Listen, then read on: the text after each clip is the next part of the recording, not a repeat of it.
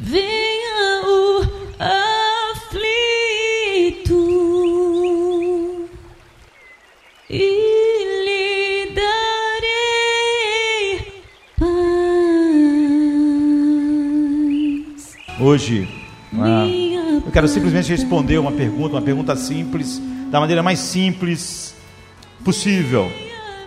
Né? Toda a verdade de Deus está no livro, ela é objetiva. Tudo que acontece dentro de nós é subjetivo, não é a verdade.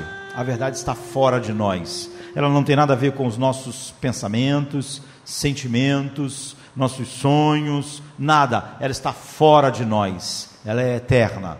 Ela era a verdade eterna antes de eu nascer, em 1969 e quando é, o último dia que eu partir deste mundo, ela vai ser a mesma. Você vê, não tem nenhuma relação com o que eu sinto, o que eu penso. Ela, ela era exatamente como ela é antes de eu nascer e vai continuar sendo depois que eu morrer. Eu não contribuo com a verdade, eu é, simplesmente devo ser uma voz para a verdade no mundo.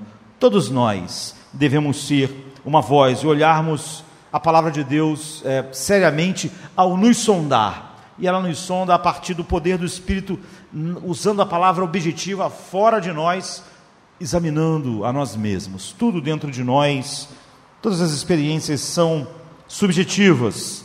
E alguém me perguntou é, essa semana ah, é, que depois de muitos anos não conhecendo as, as grandes doutrinas do Evangelho, passou a conhecer mais e mais doutrinas e falou para mim, apesar disso, é? apesar de eu conhecer, por que eu não cresci proporcionalmente?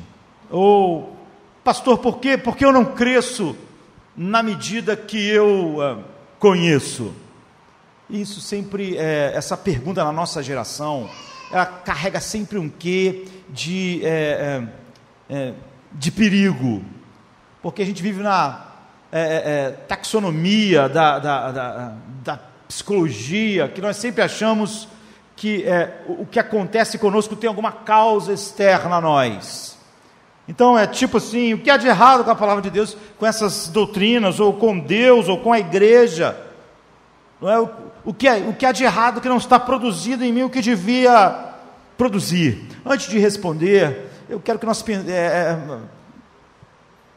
olhemos para algo que deve ser básico para nós. Amar a Deus é amar a verdade de Deus. E como eu disse, a verdade de Deus, ela não tem nenhuma relação com nada dentro de mim, ela é externa a mim.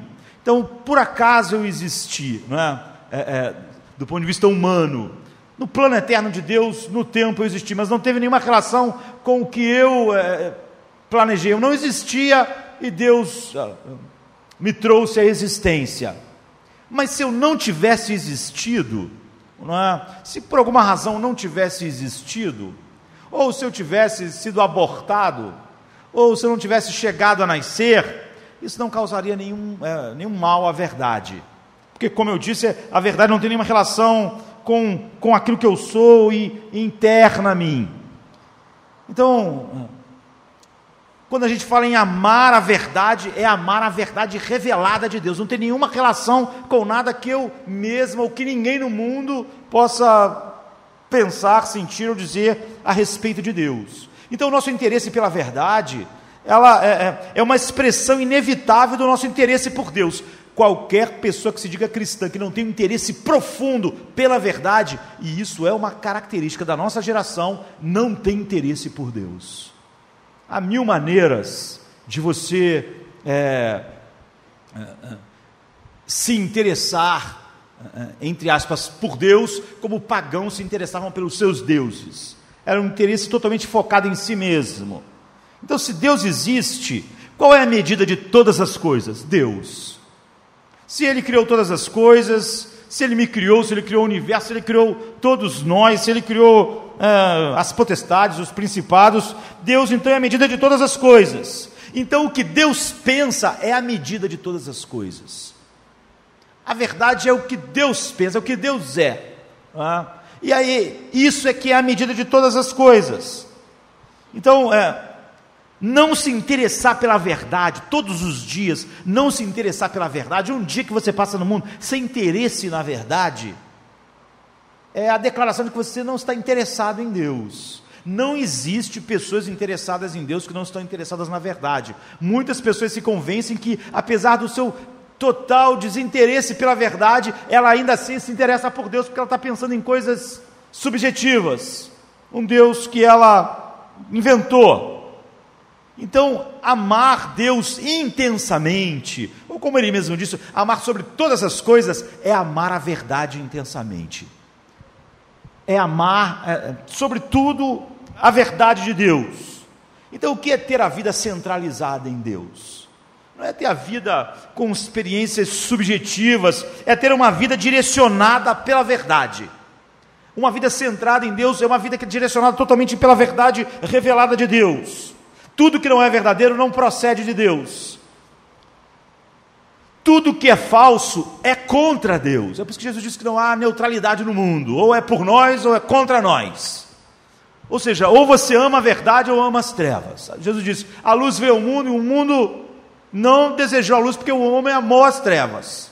Não tem essa coisa de que o, o homem não amou a luz, mas também não amou as trevas. Não. É, o, tudo que é falso é contrário a Deus e você está numa coisa ou na outra.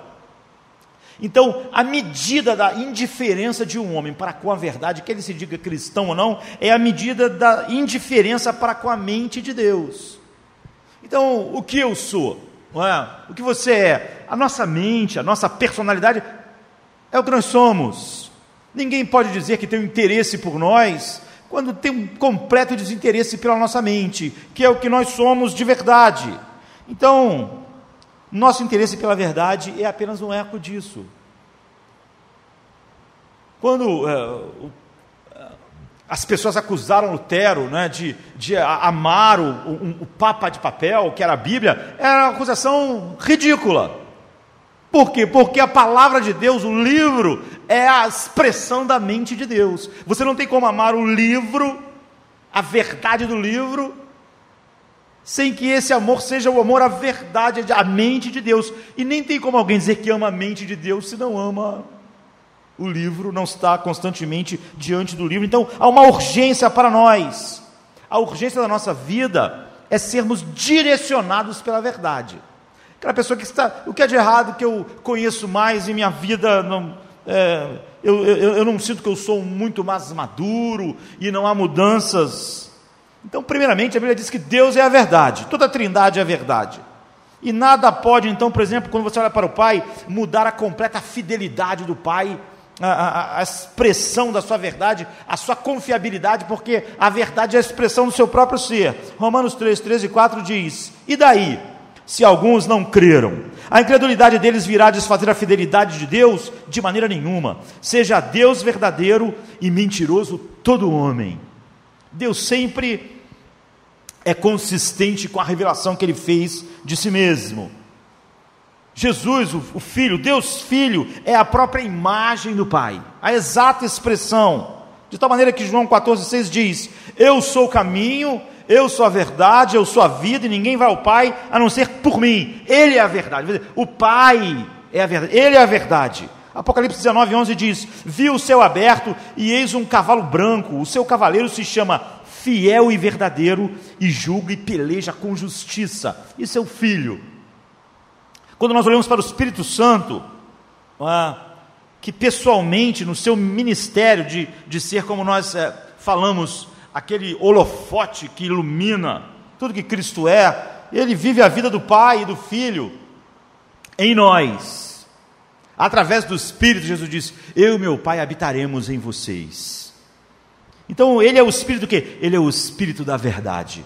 João 15, 26 diz: Quando, porém, vier o Consolador, que eu vos enviarei da parte do Pai, o Espírito da verdade, que dele procede, esse dará testemunho de mim. Quando vier, porém, o Espírito da verdade, ele vos guiará a toda a verdade. Você vê quantas vezes Jesus quis enfatizar que é, é, ele é o Espírito da verdade que ele nos guia à verdade. É por isso que é, nessa mesma noite ele orou: santifica-os na verdade, a tua palavra é a verdade. Então, amar a Deus, amar o Deus Pai, amar o Deus Filho, amar o Deus Espírito Santo, significa amar a verdade. Desejar Deus é um ter um desejo profundo pela verdade. Todos os dias, todo o tempo, nós buscamos a Deus como? Indo à Sua palavra, porque é o único lugar que nós podemos conhecê-lo. Buscar a Deus é buscar a verdade. Paixão pela vindicação dele no mundo envolve uma paixão pela verdade. As pessoas que dizem assim: olha, o que está acontecendo no mundo, olha, eu acho normal, eu não faço, mas acho normal. Essa pessoa não tem uma paixão pela verdade de Deus, porque o mundo é um mundo de mentiras de mentiras sobre Deus. Cada coisa que o mundo define em oposição à palavra de Deus é uma mentira a respeito de Deus. Sabe, é, como o casamento tem sido no mundo, e as redefinições de casamento é uma mentira a respeito de Cristo e daquilo que Ele é para com a igreja. Cada coisa com, com que nós nos relacionamos, dinheiro, prazer, é, se não for como a palavra de Deus expressa, é uma mentira a respeito dele. Não há qualquer separação entre Deus e a verdade. E o interesse pelo verdadeiro Deus, que não é criado à nossa imagem, todas as pessoas só têm um interesse por Deus que tem alguma coisa relacionada com o que ele sente, com o que ele sonha, com o que ele pensa, com o que ele imagina. Quando ele não tem interesse pelo Deus verdadeiro, o Deus da verdade, o Deus que se revelou. É o interesse pelo Deus que ele cria. Então, o fundamento de uma vida que exalta e ama a Deus é ser direcionada pela verdade.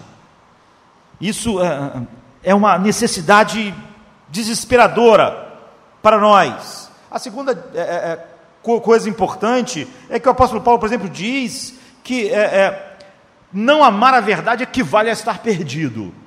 Não equivale simplesmente ser um cristão ou ser alguém com menos interesses é, é, em estudo, em estudar a verdade. Não, o que a Bíblia diz é que a falta de interesse pela verdade é a evidência de que você não está, não tem um novo coração. Por exemplo, 2 Tessalonicenses 2, 9 e 10, Paulo diz assim: com todo poder e sinais e prodígios da mentira, e com todo engano de injustiça aos que perecem, porque não acolheram o amor da verdade para serem salvos. Paulo, ele, ele coloca como sinônimo, não é? Amar a verdade com ser salvo. Ele está dizendo assim: não existe essa coisa de salvação sem amor à verdade. Amar a verdade é uma questão de perecer ou ser salvo de ser salvo ou ser perdido.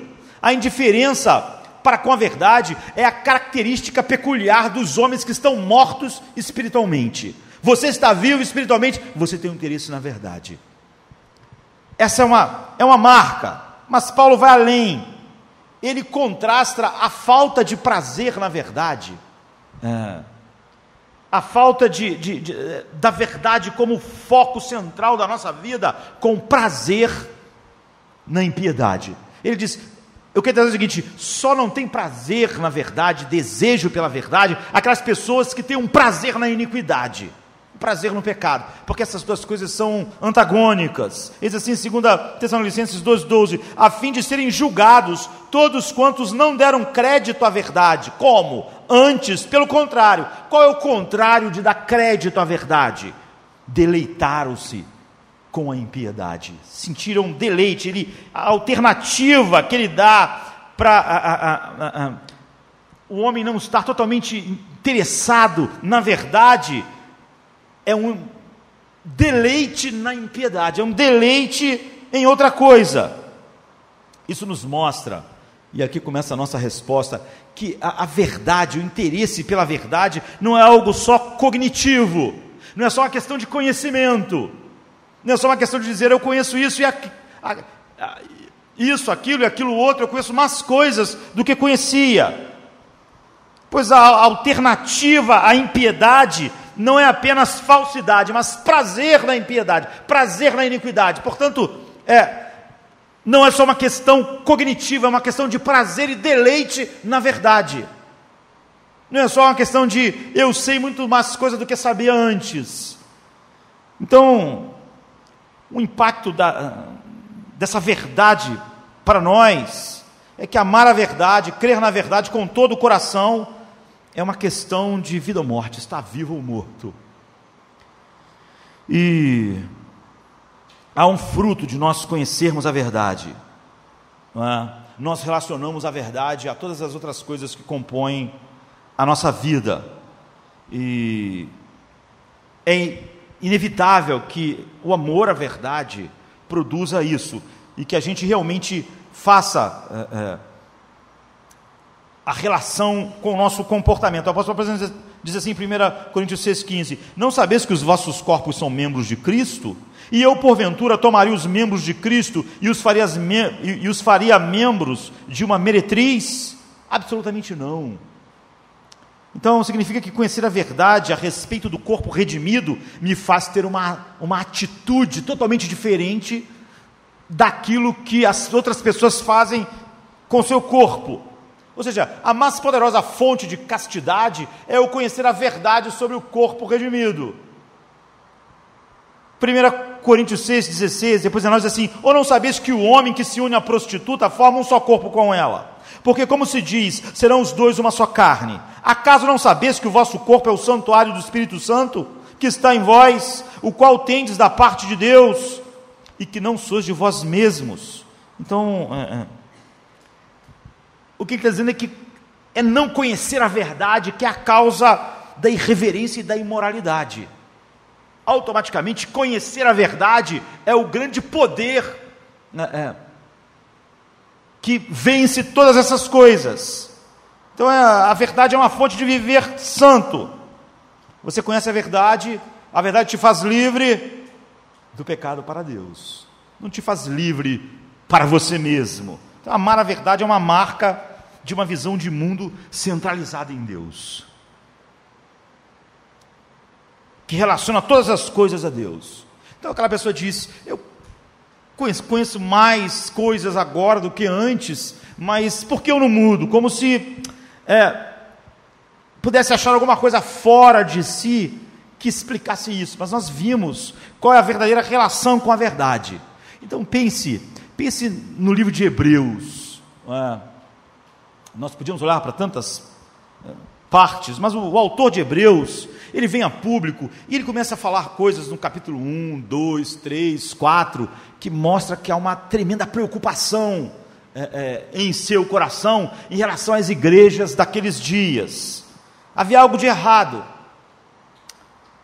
E, por exemplo, no, no capítulo 2, verso 1, ele diz que preste atenção à mensagem que você se ouviu, para você não afastar. Ou seja, Foque a sua mente, o seu coração na verdade. Assim, portanto, convém nos atentar com mais diligência para as coisas que já temos ouvido, para que em tempo algum nos desviemos dela. Ele tem uma preocupação.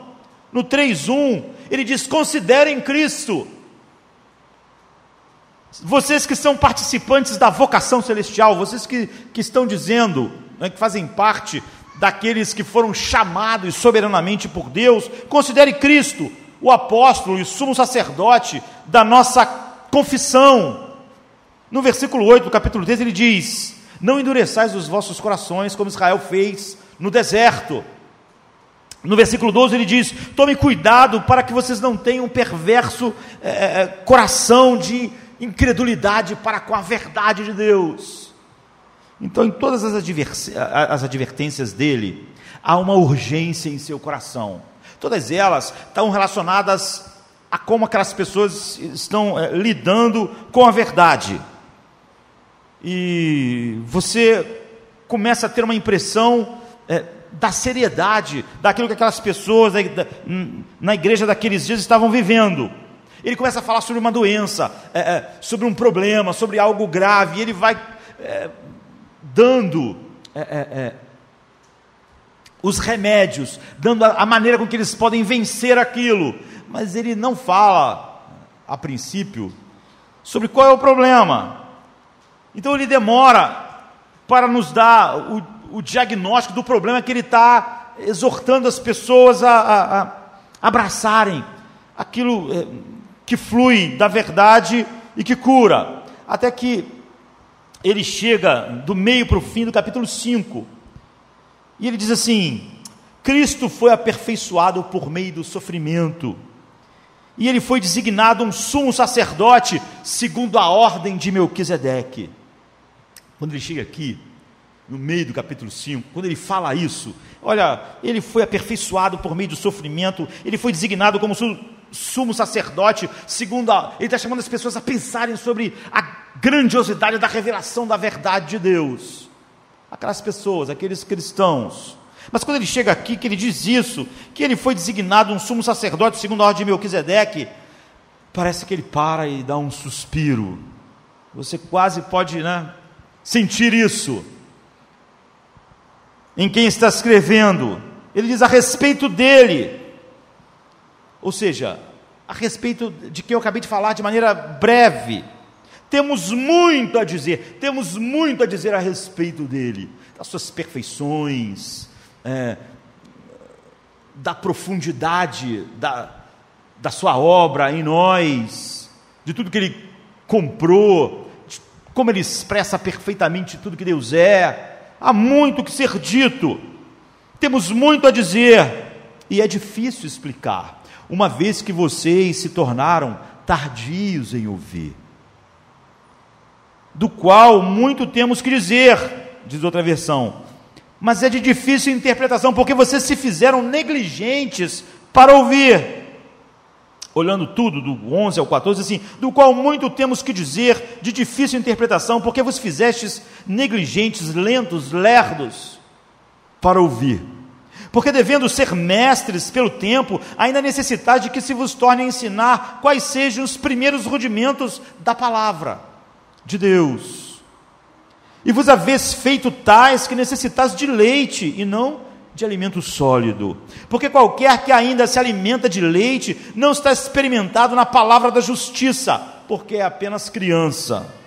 Mas o mantimento sólido é para os adultos, os quais, em razão do costume, têm os sentidos exercitados para discernir tanto bem quanto mal. Então aqui está o o diagnóstico explícito dele. Ele demorou, ele foi falando sobre os remédios, os remédios, mas ele não dizia qual era a doença que tanto preocupava ele. Então, essa é a doença, é, esse é o problema com o qual ele está tratando em toda a carta. Esse é o problema. Há um embotamento na audição daquelas pessoas há uma lentidão para ouvir. Porque está dizendo assim, vocês estão todos esses, esse tempo ouvindo as pregações, lendo, mas com ouvidos, ouvidos lerdos, ouvidos apáticos, tardios para ouvir, lentos para ouvir. É isso que está por trás é, dessa exortação, e nós temos, é, é, é por isso que ele veio dizendo antes: olha, considerem Cristo, seriamente, prestem atenção, não endureçais os vossos corações. Ou ele diz: Eu temo que vocês não estejam atentos, como o apóstolo Paulo já tinha é, se expressado da mesma forma, quando ele escreveu aos Coríntios, né, em 2 Coríntios 11, ele diz assim: Mas eu temo. Olha que o apóstolo Paulo não temia quase nada. Você não vai ver a Paulo dizer que ele tem medo da morte, ou de ser torturado, ou de morrer. Ele diz: Olha, eu estou pronto para morrer. Eu estou pronto para ir a Jerusalém morrer. Eu quero que Jesus seja é, é, é, glorificado através da minha vida ou da minha morte. Eu não tenho a minha vida por preciosa, Paulo diz, contanto que Cristo seja glorificado, quer pela minha vida, quer pela minha morte. Mas agora ele diz: Eu temo. Há uma coisa que o apóstolo Paulo teme. Eu temo que assim como a serpente enganou Eva com a sua astúcia, assim também vocês sejam de alguma maneira corrompidos em vossos sentidos, em vossa capacidade de percepção.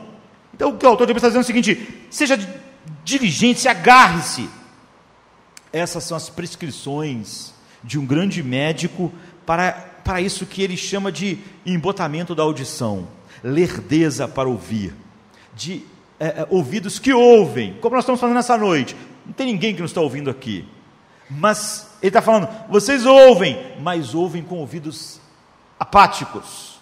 Então a questão urgente para nós e para aquela pessoa, não é? É se nós temos essa, esse problema, se essa é uma característica que possa ser é, de fato, e todos nós podemos avaliar isso em nossas vidas. Caso afirmativo, qual é a única maneira de ficar bem? Porque se eu não ficar bem, se essa for uma verdade permanente sobre mim, como nós vimos Paulo dizer, isso é a marca de alguém que está morto. Então, quando isso é algo que é, é, é passageiro, essas advertências é, visam levar o homem para aquela posição, a única que glorifica a Deus. Agora, é óbvio que a persistência nessa condição em relação à verdade é uma marca não de vida espiritual. Então, o que é esse embotamento, essa lerdeza para ouvir? A gente pode deixar o próprio autor de Hebreus, porque as palavras que ele usa é, é, é, em, no original, né, no grego, elas só aparecem de novo é, é, aqui mesmo. Ele usa de novo. E, e, olhando como ele usa, a gente tem é, uma visão do que ele mesmo quer dizer. E essa estupidez de ouvir, é? essa lentidão, essa essa maneira de ouvir que parece que a verdade, eu diria, é maçante, é algo que eu tenho que ouvir, ou é algo que eu estou ouvindo, mas está diferente das pessoas que ouvem aquilo que tem, que provoca o maior interesse a elas, aquilo que é, faz toda a diferença na vida delas, sabe?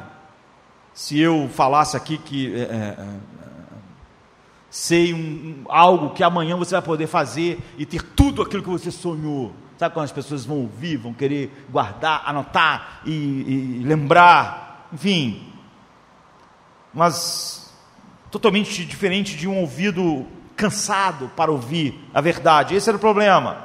Então isso é usado outra vez no Novo Testamento, aqui em Hebreus mesmo, em Hebreus 6, 12. E você verá que o que é o oposto disso, da, da, da apatia. Ele diz assim: não desejamos que cada um de vós mostre a mesma, nós desejamos, desculpa, que cada um de vós mostre a mesma diligência, a fim de realizar a plena certeza da esperança até o fim, que você possa não ser lento, é a mesma palavra, mas imitadores daqueles que pela fé e paciência herdam as promessas. Que vocês possam não ser lerdos, não possam ser lenientes ao, uh, ao ouvir. Outra versão diz: Mas desejamos que cada um de vós mostre o mesmo cuidado até o fim, o mesmo interesse, a mesma atenção, para a completa certeza da esperança, porque você só tem completa certeza da esperança como é, é, essa é a única. É, é a marca de quem está vivo espiritualmente, se você, se o teu ouvido mostra essa, esse interesse, essa presteza. Mas desejamos que cada um de vós mostre o mesmo cuidado até o fim, para completa certeza, para que não vos façais negligentes. Aqui nessa outra é, é, versão, você vê, usa outra palavra, o que ele, ele lá usa para ouvidos, ouvidos negligentes. Não sejais mais se, sejais imitadores dos que pela fé e paciência herdam as promessas. Então é o oposto de apatia. Ele está falando, vocês ouviram com ouvidos cheios de apatia. Vocês estavam ouvindo, mas era não havia um, um ouvir agudo e totalmente interessado. A mensagem da esperança não trouxe então certeza da esperança. E vocês devem imitar as pessoas que ouvem as promessas de Deus e em seguida respondem o que ele está dizendo, com fé e paciência, porque você só deu ouvidos seriamente se você responde ao que você ouviu com fé e paciência, para experimentar tudo aquilo que é dito na promessa de Deus para nós. Então, a audiência que é maçante, que você tem que se obrigar a ouvir, ou que é um barulho que você está ouvindo, ou que não desperta o teu mais profundo interesse, eu quero isso agora, eu vou viver assim amanhã, eu vou olhar para a minha vida e vou ver como ela está em relação a isso. É esse ouvido é, estúpido que ele está dizendo. O que ele está dizendo é que isso não mostra um problema de ouvido, isso mostra um problema de coração, de coração. O coração não está ansioso, não está diligente para abraçar a promessa. Você ouve o que o apóstolo Paulo, por exemplo, disse: não, vocês não sabem que vocês foram comprados, como o corpo de vocês iam se relacionar a qualquer imoralidade sexual. Você abraça isso. Essa é a verdade de Deus. É maravilhosa. Você tem ouvido que amanhã, hoje, agora e sempre vai ser é, é, foi capturado pela beleza dessa verdade. Nossos corpos redimidos e a, a incompatibilidade com a imoralidade. O coração então não está ansioso, é o que ele está dizendo, não está di diligente para abraçar as promessas e transformar todas essas promessas em, em, em fé verdadeira, em esperança verdadeira e paciência. Em vez disso, a palavra que ele usa não é, para ouvidos negligentes, o que você ouve a cada domingo, quinta, e cada vez que você possa abrir a Bíblia em sua casa, não importa ou o livro de alguém que foi um grande puritano, um grande reformador, ou como nós temos estudado na escola unical, semana após semana, sobre a glória de Cristo, como nossos ouvidos. Em vez disso, a palavra vem aos ouvidos, ele diz, vai até o coração e bate em algo duro e difícil, algo que é, é, diz aqui sim, ali não, o meu limite é esse, aqui não. A palavra vai pelo ouvido e você vê, não é um problema, o ouvido negro, vocês foram tardios para ouvir. Não está falando um problema de ouvido, está falando um problema de coração, é algo duro. Quando chega no coração, é algo duro. Começa a ficar difícil. Então, eu ouço aquilo de uma maneira apática. Eu não ouço com o coração cheio de desejo de abraçar aquela verdade. E esse é o embotamento da audição é ouvir de uma forma apática. Você vê, você pode ouvir mil sermões assim. Você pode ler todos os livros que Lutero escreveu, Jonathan Edwards, assim.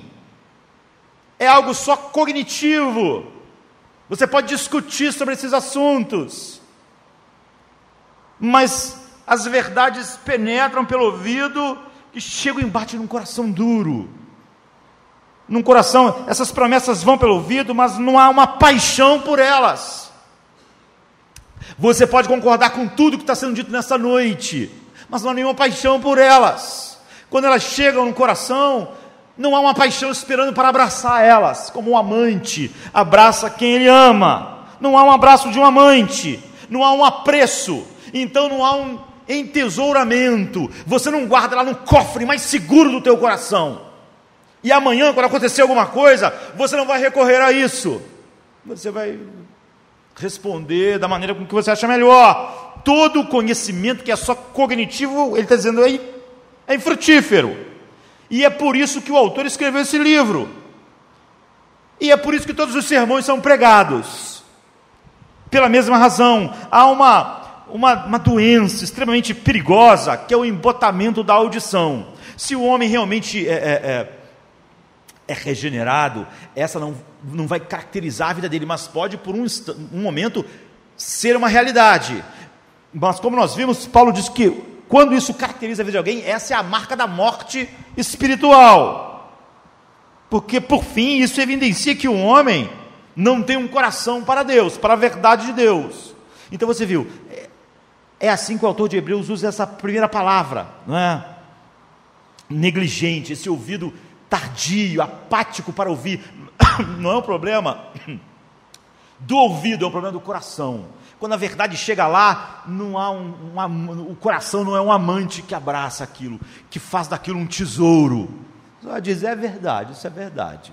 Vou aplicar quando for conveniente. Não há paixão. A outra palavra é audição que ele usou no tardios para ouvir. Nós vimos o que é o tardio, o que é negligente, apático. Agora, a audição é usada uma outra vez em Hebreus. E o, é, o que ela significa é exatamente a mesma apatia. Em Hebreus 4, 2. Diz assim: Porque na verdade tivemos uma boa notícia pregada a nós, assim como eles. Ele está falando, o povo de Israel é, é, é, que saiu do Egito, eles ouviram uma grande mensagem. Nós ouvimos uma maior ainda, como eles. Mas a palavra que ouviram, ouviram aqui, é exatamente a palavra que ele usou lá, aparece só aqui. A palavra é, é, é, do 5, 11, né, de ser surdo de, de, de audição. A palavra não lhes teve proveito nenhum porque não estava unida pela fé naqueles que ouviram. Ou seja, quando eles ouviram aquelas coisas maravilhosas de Deus, eles ouviram, mas aquilo não foi unido por uma, uh, uh, uh, pela fé que torna isso um tesouro, uma paixão. Em outra versão diz, porque também a nós foram pregadas as boas novas, como a eles. Mas a palavra que eles ouviram, da pregação, como no 5:11, que eles foram tardios para ouvir, nada lhes aproveitou, não é que aproveitou um pouco aquelas pessoas, porquanto não estava misturada com a fé naqueles que a ouviram. Então aqui você vê, é o mesmo problema de novo. Aquelas duas palavras, quando ele usa elas separadamente, ele usa falando sobre a mesma coisa. As palavras da boa notícia, de tudo que Deus faz em Cristo, da promessa de Deus em Cristo, chega numa audiência que não tem verdadeira fé. A verdadeira fé é dizer eu acredito nisso. Você vê, é um coração que quando essas verdades chegam lá, é um, é um coração amante, é como um amante abraçando a coisa mais amada, a sua amada. E um coração que vai entesourar isso, como a, o bem mais precioso.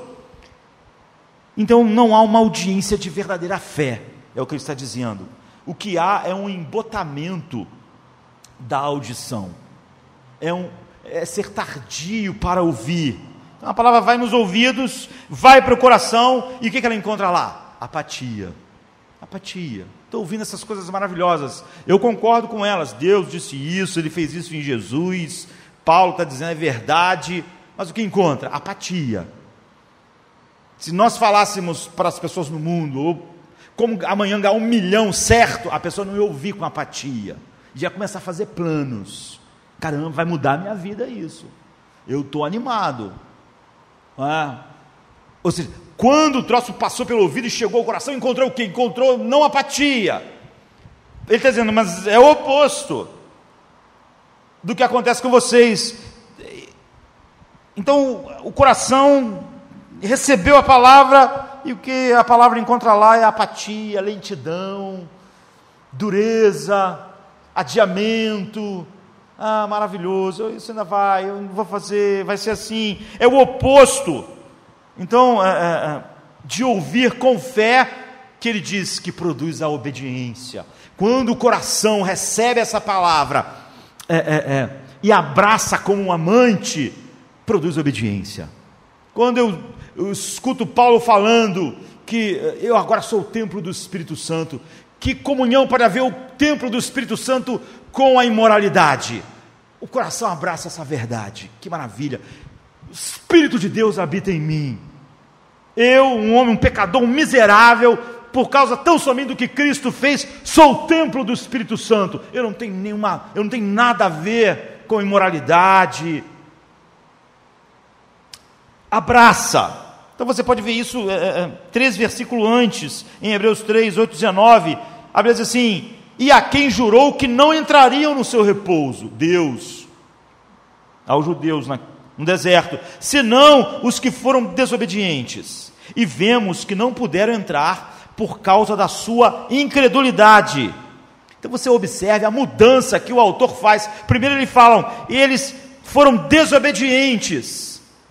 Mas quando ele vai falar a mesma coisa, vemos que não puderam entrar, era porque eles foram desobedientes. Mas ele diz assim: por causa da sua incredulidade, ele muda a palavra. Porque a raiz de toda desobediência é a incredulidade. Por que, que eu é, escolho um caminho que Deus diz, esse caminho me desonra e não pode fazer você pleno e feliz? Por que, que mesmo assim eu vou naquela direção? Porque eu não acredito, eu acho que isso vai me fazer feliz. E eu acho que se eu for ali fazer o que Deus diz sobre esse assunto, eu vou ser menos feliz. Eu não vou ser feliz. E Deus está impedindo a minha infelicidade. E eu quero ser feliz. O que ele está dizendo aqui é que a raiz de toda desobediência é a incredulidade. Então é por isso que, como ele começa a dizer, ele diz: E a quem jurou que não entraria no seu repouso, senão porque eles foram desobedientes. Agora, e vemos que não puderam entrar Por que, que eles não puderam entrar? Porque foram desobedientes. E por que, que eles não puderam entrar? Por causa da incredulidade. A obediência sempre está ligada à incredulidade. É mentira quando alguém diz: Não, eu creio, que eu creio que Deus diz é maravilhoso. É a verdade, é o melhor, é tudo. Mas eu vou fazer aquilo ali. Ele não crê, ele está mentindo. Ele ouviu isso aí com ouvido uh, apático. Aquilo quando chegou no coração, encontrou total dureza, apatia. Não acredita. Por isso não há é, obediência, porque a desobediência é uma expressão da incredulidade. E a incredulidade é uma falta de confiança na promessa de Deus. Quando nós confiamos na promessa de Deus, em tudo que Ele é para nós em Cristo, nós é, é, estamos dispostos a obedecer, porque é, é o Deus que não pode mentir, como nós vimos, que é a própria verdade, ele disse. Então, assim, nós podemos ver que o embotamento da audição, é, é, e é por isso que isso é tão importante, tão importante para nós como era para eles, é uma espécie de ouvir com os ouvidos que não responde com o coração. Concorda, pode até pregar para o outro, pode discutir com o outro se o outro estiver falando algo errado em relação àquilo mas quando aquilo desce ao coração, encontra apatia. É algo só cognitivo. Ou seja, isso é o que é não abraçar a palavra de Deus com fé. E a palavra de Deus é aquilo que eu falei, é algo externo a nós, é o, é o livro. E, portanto, não produz o fruto que ele está dizendo, que é o fruto da paciência e da obediência. Sempre que nós ouvimos dessa forma adequada, sem o embotamento da audição, a palavra de Deus produz duas coisas: obediência e paciência. Porque a obediência num mundo como esse, obedecer a Deus e honrá-lo, é, vai exigir paciência. Então, quando você olha para a apatia, no capítulo 6, 12, ou para ouvir, no capítulo 4, verso 2, a resposta é a mesma: é uma audição estúpida, porque ela não pode levar a lugar nenhum, ela é lenta, ela é, é, é apática, ela ouve sem fé, ela ouve sem o abraço do amante, ela não ouve empolgada, ela ouve é, muita coisa empolga. Ah, o teu time ganhou, empolga. Mas essas verdades não empolgam, não encontram um coração encantado. Não encontram. É, concordo, é isso mesmo. É o que a Bíblia é o que o livro disse. Então, ouvir a Bíblia, ou a pregação da Bíblia, do jeito é, é, que você ouve um monte de coisas, sabe?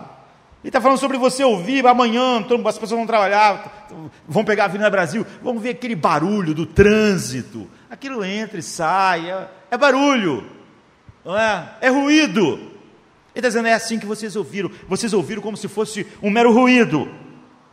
Sabe? Esse dia eu estava falando um tratamento de canal, tá, uma mulher ficava lá, sabe aquele barulho chato? Então é assim, eu estava lá ouvindo. É assim que vocês estavam ouvindo. Era maçante, era cansativo. Vocês concordavam, mas não encontravam no coração um amante que abraça. Ou quando a gente está no, no aeroporto esperando o nosso voo, e a gente sabe que o nosso voo ainda vai demorar, aquela mulher fica falando o tempo todo, embarque, não sei o quê, você nem presta atenção. Você está ouvindo, é barulho, é barulho. Não, não desperta o seu interesse porque não, não tem uma relação verdadeira contigo. Então ele está dizendo: vocês aí, vocês que estão recebendo essa carta aos Hebreus, vocês têm crescido ouvindo a palavra de Deus como algo maçante quando chega no coração. Não desperta e não produz qualquer coisa. As pessoas ficam animadas com muitas coisas que ouvem, mas vocês não ficam. Vocês ouvem, vocês concordam, mas não ficam. Então a palavra de Jesus em Lucas 8, 18, quando ele fala sobre os solos, ele diz algo assim, é, é, é, sobre a semente né, no solo, diz assim, portanto considerem atentamente como vocês estão ouvindo. Que ele está falando sobre exatamente como a semente, que era a palavra de Deus, é, é, dava, tinha um efeito diferente em cada solo. Então depois ele diz, então vocês considerem como vocês estão ouvindo. Ele usa a mesma expressão que o autor de Hebreus eh, usa, Considerem Cristo, vejam como vocês estão ouvindo. Jesus diz, portanto, considerem atentamente como vocês estão ouvindo.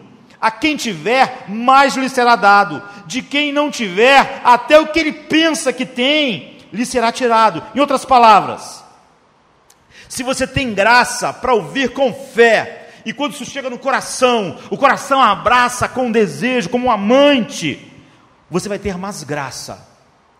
Mas se você não fizer isso, se não é assim que você ouve, até o que você pensa que tem, porque simplesmente você ouve e concorda, vai ser tirado de você.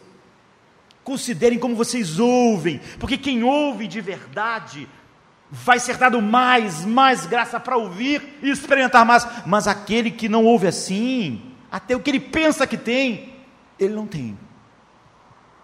Então, é, é, o autor de Bíblia está dizendo, é, e eu imploro a todos nós, que todos nós sejamos diligentes e sérios na forma com que nós ouvimos a palavra de Deus. Meditamos na palavra de Deus. Se nós ouvimos de modo preguiçoso, à deriva, passivos, como algo que nós concordamos, mas nosso coração não abraça com entusiasmo, apático, é perigoso. No mínimo, você está num estado espiritual é, é, baixíssimo, e talvez você esteja morto. Agora, o ponto de Jesus é o mesmo ponto do autor de Hebreus.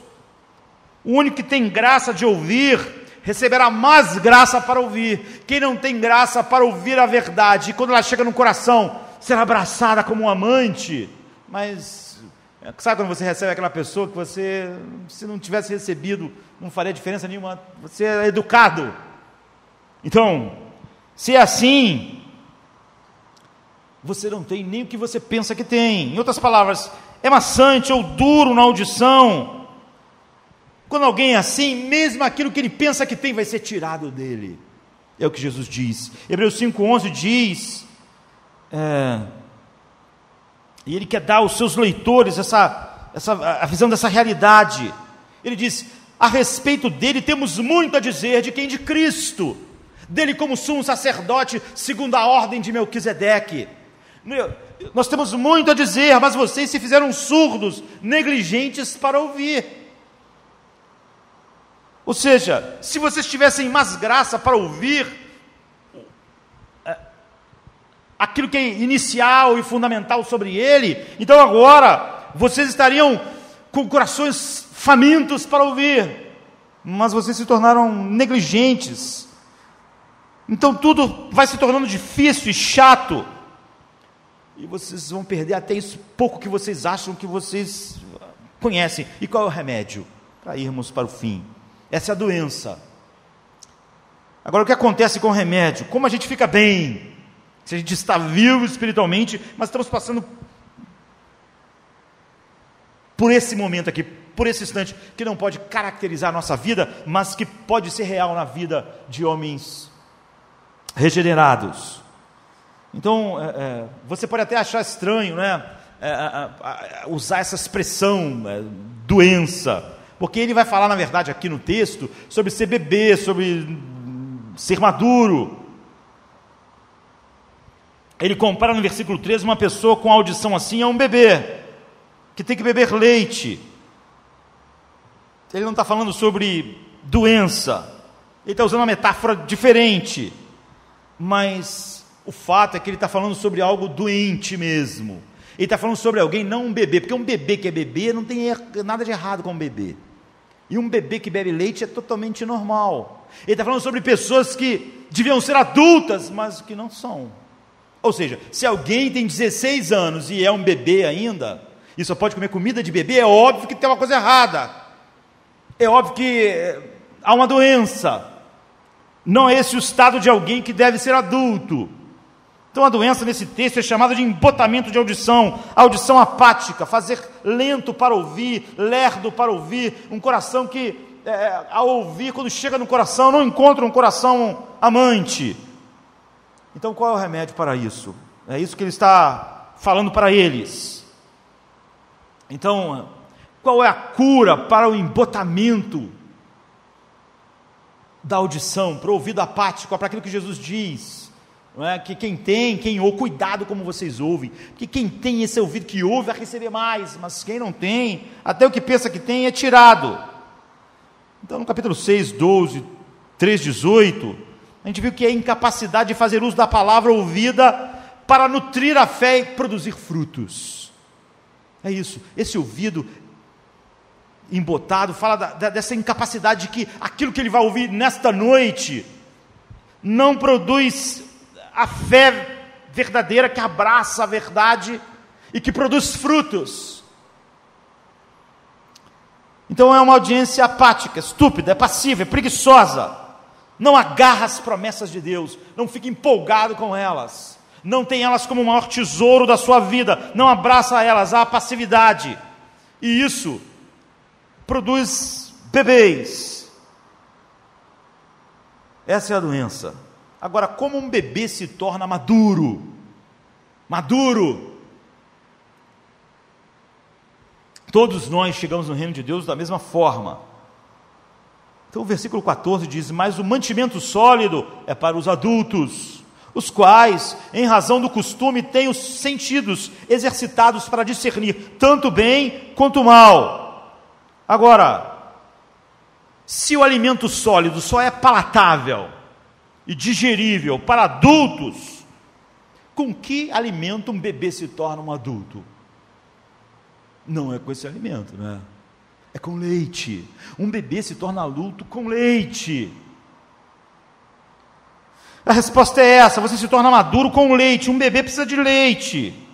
O problema é que esses cristãos eram bebês, receberam leite, e não há o problema que ele está falando, não é que o problema é que o leite era fraco, ou que os bebês não podem comer bife. Ele não quer que bebês comam bife. E nem há nenhum problema no leite, o problema é que o bebê não está exercitando com leite aquilo que devia ser produzido. Como o leite que foi bebido, como o bebê não foi abraçado por um coração amante, aquilo não produziu nada. E eles não amadureceram, eles não cresceram, porque o bebê precisa que o leite faça o efeito. Ou seja, você para um bebê amadurecer, você não dá ele comida de adulto, mas você dá um leite que faz, é, é que é digerível e faz diferença. Você vê a palavra-chave. Você se torna maduro, ele diz, pela prática ou pelo exercício, pela tua resposta habitual à verdade de Deus. Tudo que você ouve, você tem uma resposta àquilo. Chega ao teu coração é, o leite e você tem a resposta de um coração amante. Isso produz obediência e paciência. Ele diz: você cresce você cresce. O problema é que a palavra, o leite da palavra, não estava produzindo neles nenhum músculo da fé. E o músculo da fé não estava produzindo é, é, é, obras de justiça, não estava produzindo santidade, santificação, não estava produzindo obediência. E é assim que você cresce. Você ouve a verdade, ela produz em você, o coração recebe daquele jeito, é? como um amante abraçando a coisa que mais ama, entesourando, aquilo produz obediência e paciência, aquilo então gera em nós o músculo da fé, produz obediência e você cresce. E esse é o processo, a partir do leite da palavra, os músculos da fé para os atos de justiça e exaltação a Deus. Então, apesar disso, dessa metáfora é, explicar bem, o autor ele, é, é, ele vai numa direção que nos mostra algo, é, a mesma verdade, de uma maneira diferente. Ele diz assim: o efeito do leite deve produzir novamente. E essa mente, que esta verdade é, produz, quando é recebida por um coração assim, é capaz de discernir o bem e o mal. É assim que ele vai se tornando adulto. Ele é capaz de olhar tudo na vida e pensar e começar a ver: olha, o que glorifica a Deus aqui, o que não glorifica. Então, produz obediência. E ao produzir obediência, ele cresce. Por causa da prática, os adultos têm os sentidos moral, espiritual, os sentidos internos, treinados para discernir o bem e o mal. Agora, se apegue a esse ponto, porque é fundamental. Isso pode poupar anos de vida desperdiçada em nós. Não há nada pior do que o desperdício daquilo que tem um valor eterno. Quem desperdiçou umas coisas graciosas do que é, é, quem pôde ouvir Cristo nesse mundo, com ouvidos totalmente apáticos, é? débeis.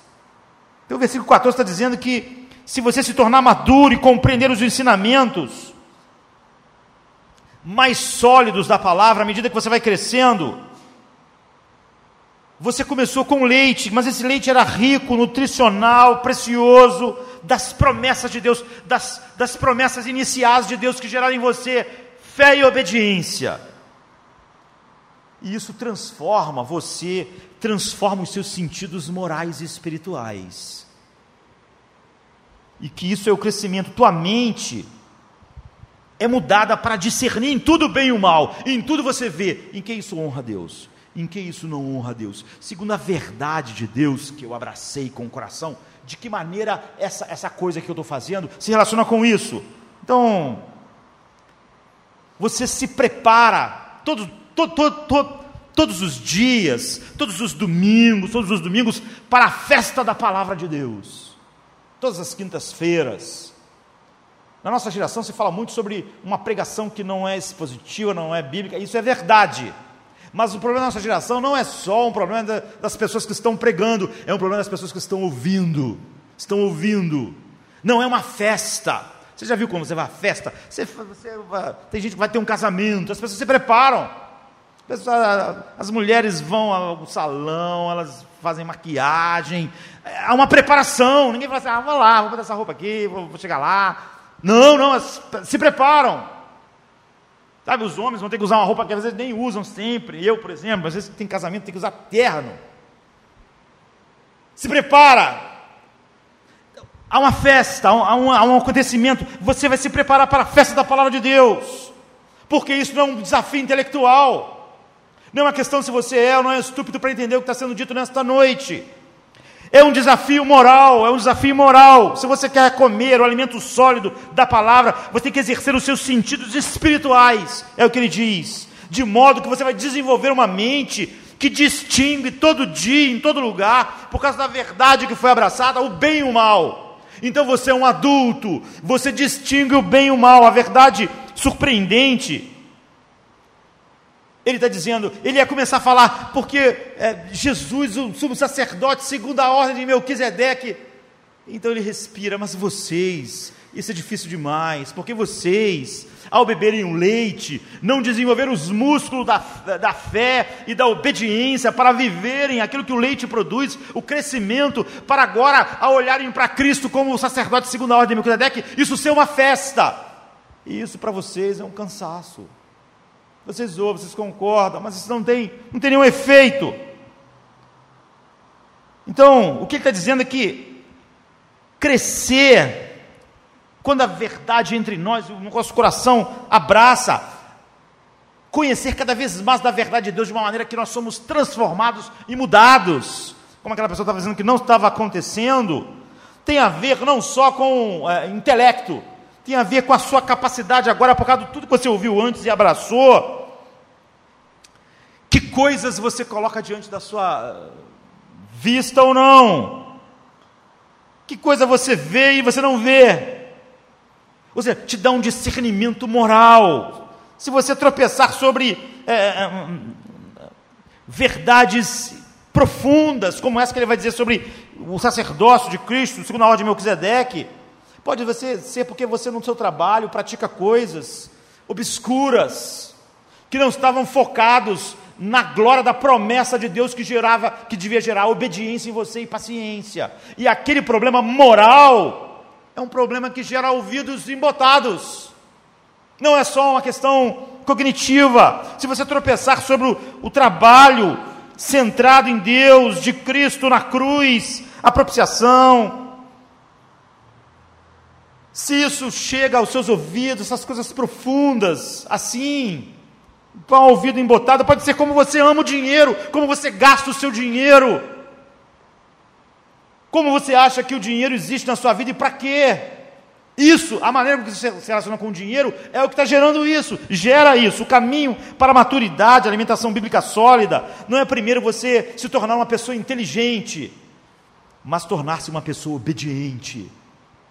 As pessoas que receberam leite, e o leite produziu obediência e paciência, essas pessoas estão prontas para mais, Jesus diz, para mais. Quem ouve assim, quem tem essa realidade recebe mais.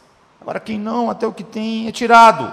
Então, o que você faz com sexo, com dinheiro, com lazer, com alimentação, com seu computador, com seu entretenimento, tem a ver com a sua capacidade de digerir alimentos sólidos, do que simplesmente você ler na internet o que Jonathan Edwards escreveu, ler no livro, ou participar de tantos em tempos de uma. Hoje em dia as pessoas falam tanto de conferência, né? a conferência tal. O crescimento espiritual ele tem mais a ver. A gente é, subestima as coisas que acontecem todos os dias e a gente superestima eventos, aquelas coisas que acontecem de vez em quando. As pessoas realmente acreditam, e você percebe isso, que ela vive essa vida de empotamento no dia a dia, mas que no dia tal vai ter uma conferência, então ela vai ouvir aquelas, aqueles três dias de mensagem, aquilo vai fazer uma grande diferença, mas não vai fazer, porque o crescimento tem mais a ver com aquilo que nós subestimamos, aquilo que é o dia a dia. Ah, começou com leite que gerou obediência, um coração que abraça a palavra de Deus como amante. Então, tem mais a ver com a sua capacidade para alimentos sólidos, é, é, a maneira com que você lida com essas coisas, sexo, dinheiro, lazer, alimentação, do que simplesmente livros, teologias sistemáticas, bibliotecas inteiras com a teologia dos puritanos e dos reformadores que você possa ler. Aquela pessoa estava dizendo, eu, eu, eu, tenho mais conhecimento. Ela não entendeu é, essa realidade. O que significa que, se você quer crescer e ter é, plenitude da revelação de Deus, você não pode fazer saltando do leite para a carne. Ele não diz isso.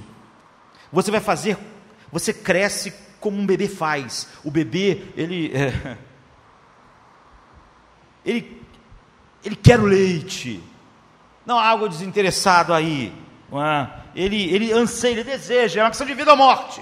É se você fizer isso com leite, ele diz, logo o alimento sólido vai ser digerido da mesma maneira, não só escutado, interessante, vai, vai encontrar esse mesmo coração apaixonado.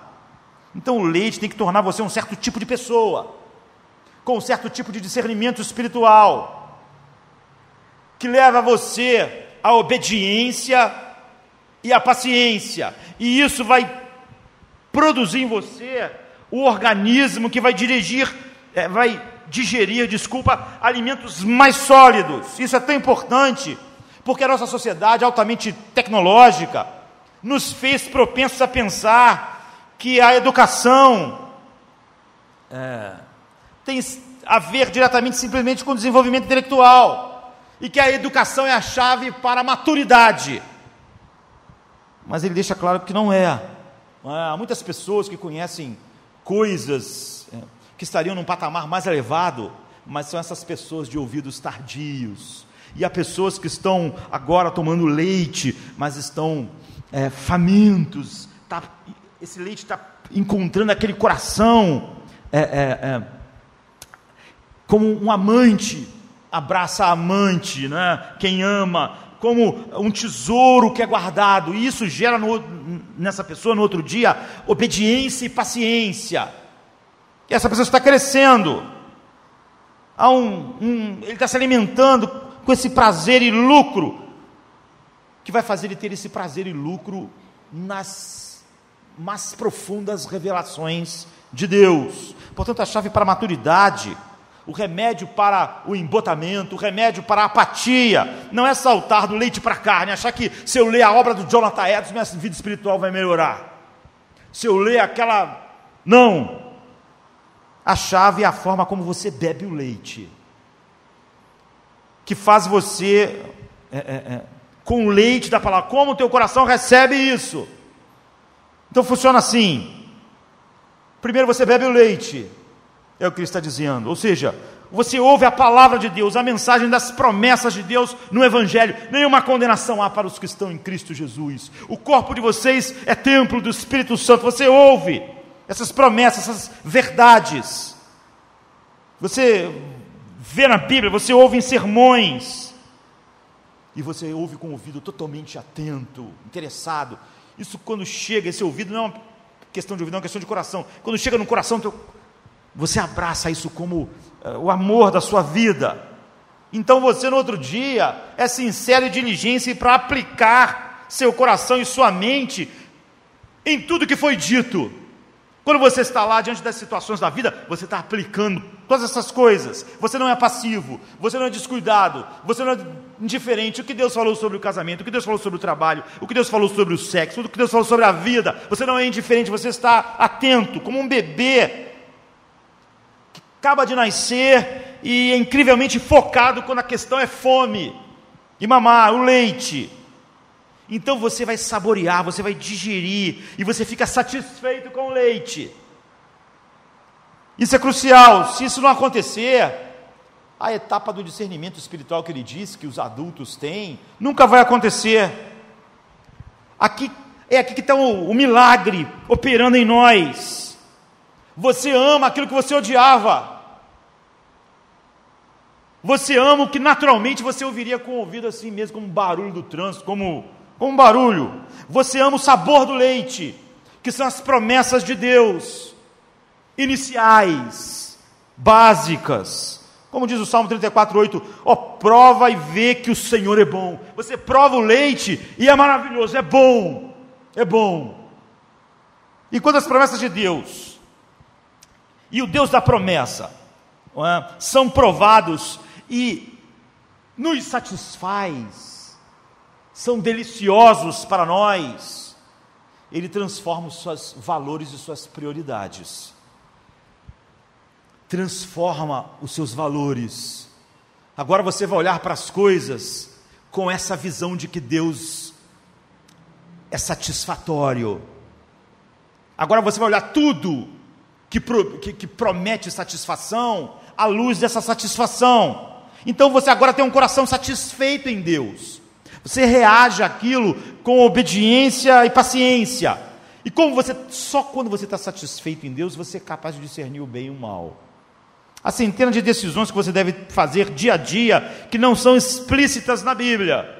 Não há uma lista para você. O que assistir na TV, que posição política adotar, não é assim? Que ideologia tem a ver ou não tem a ver, ou é contrário ao que Deus diz, a estratégia de investimento, de negócio na sua vida, sua vocação, onde viver, o que você dirige, como você deve disciplinar ou não os seus filhos, como se vestir, quanto dar, como você se relaciona com o dinheiro. Você não precisa de discernimento para seguir a lista. O que está na lista, você não precisa de discernimento. Você não precisa de discernimento para saber sobre adultério. A Bíblia diz: não adulterarás. Não precisa de discernimento. Você sabe o que é adultério e está na lista. Deus deu a lista. Não adulterarás. Você não precisa de discernimento para saber a respeito disso. Ah, se você, no mínimo, acredita em Deus, você não precisa. Aqui está falando no versículo 14 de homens que se tornaram adultos, que podem tomar decisões difíceis, que não estão é, especificamente previstas numa lista, porque ele se tornou capaz, por ter recebido com essa paixão a verdade de Deus, que se transformou em músculos da fé, que transformou isso em atos de obediência, que leva a santificação através da palavra pelo Espírito ele se tornou apto agora para discernir o bem e o mal em todas as coisas. Você precisa de discernimento quando não tem a lista. Então ele diz assim: mas o mantimento sólido é para os adultos, os quais, em razão do costume, por que do costume? Porque eles foram recebendo a palavra de Deus daquela maneira, isso foi é, é, é gerando obediência e paciência, o, é, é, eles provaram Deus como totalmente satisfatório, e aí eles ouviram mais, e aquilo entrou dessa mesma forma, isso vai em razão do costume, mas o mantimento sólido é para os adultos, os quais, em razão do costume, têm os sentidos exercitados. Agora, todos os sentidos espirituais e morais foram exercitados por esta verdade, para discernir tanto bem quanto mal. Ou seja, ele diz: há uma coisa que é discernir o bem e o mal, há um monte de coisas na vida que você não tem uma lista, mas que todos aqueles que se tornam adultos são aptos para discernir, porque a primeira coisa que eles pensam é como se isso relacionar com a verdade. Aqui está essa relação com o dinheiro, como se relaciona com a verdade, como isso glorifica a Deus, como isso coopera para minha satisfação maior em Deus, para Deus é, expressar mais do que Cristo é. Então ele se torna apto a discernir o bem e o mal sobre o dinheiro, porque ele olha para o dinheiro de uma maneira diferente para o sexo, para o tempo, para o entretenimento. Ele vem de ser habitual, pela prática, pela prática regular. Ele tem se nutrido da palavra de Deus, ele tem recebido a palavra que tem encontrado um coração sempre é, abraçando como um amante a verdade, e isso molda os seus sentidos espirituais, que é a palavra que ele usa no versículo 14, os sentidos espirituais.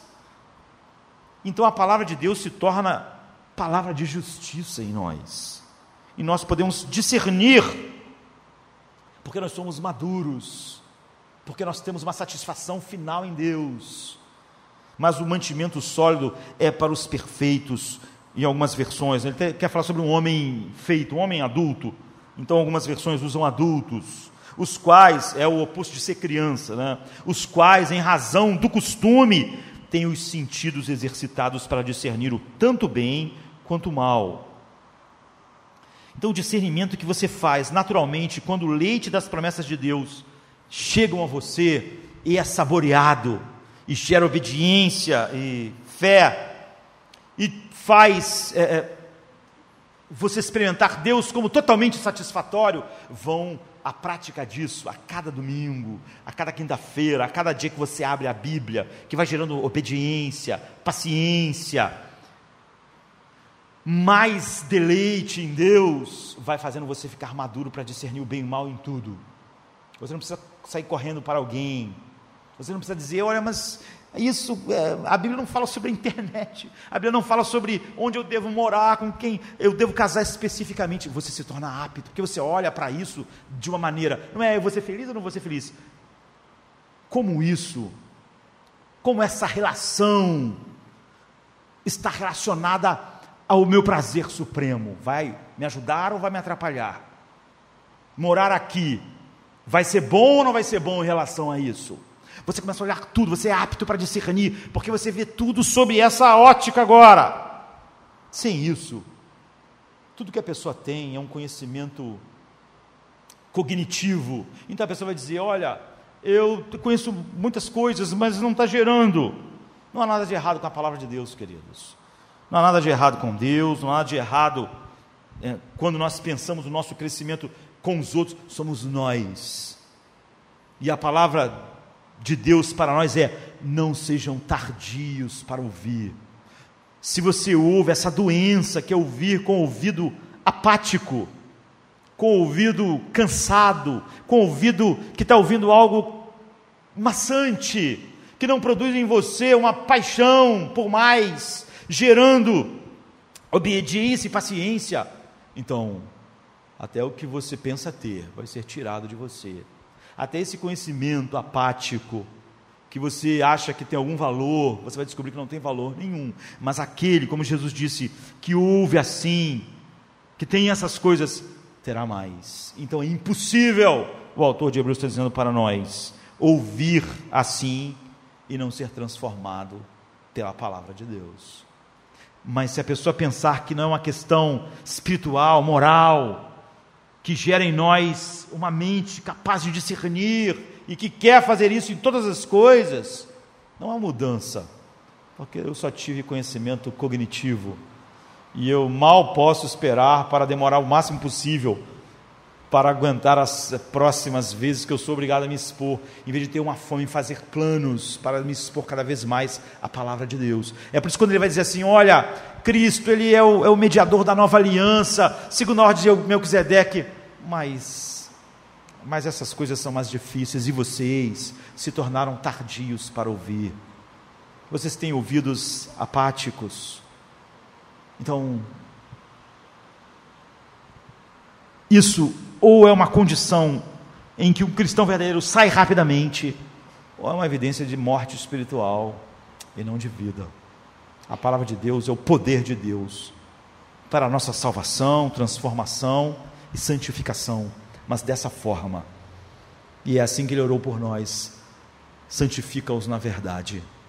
A tua palavra é a verdade. Vamos ficar de pé. Venha o aflito e lhe darei paz. Minha paz darei.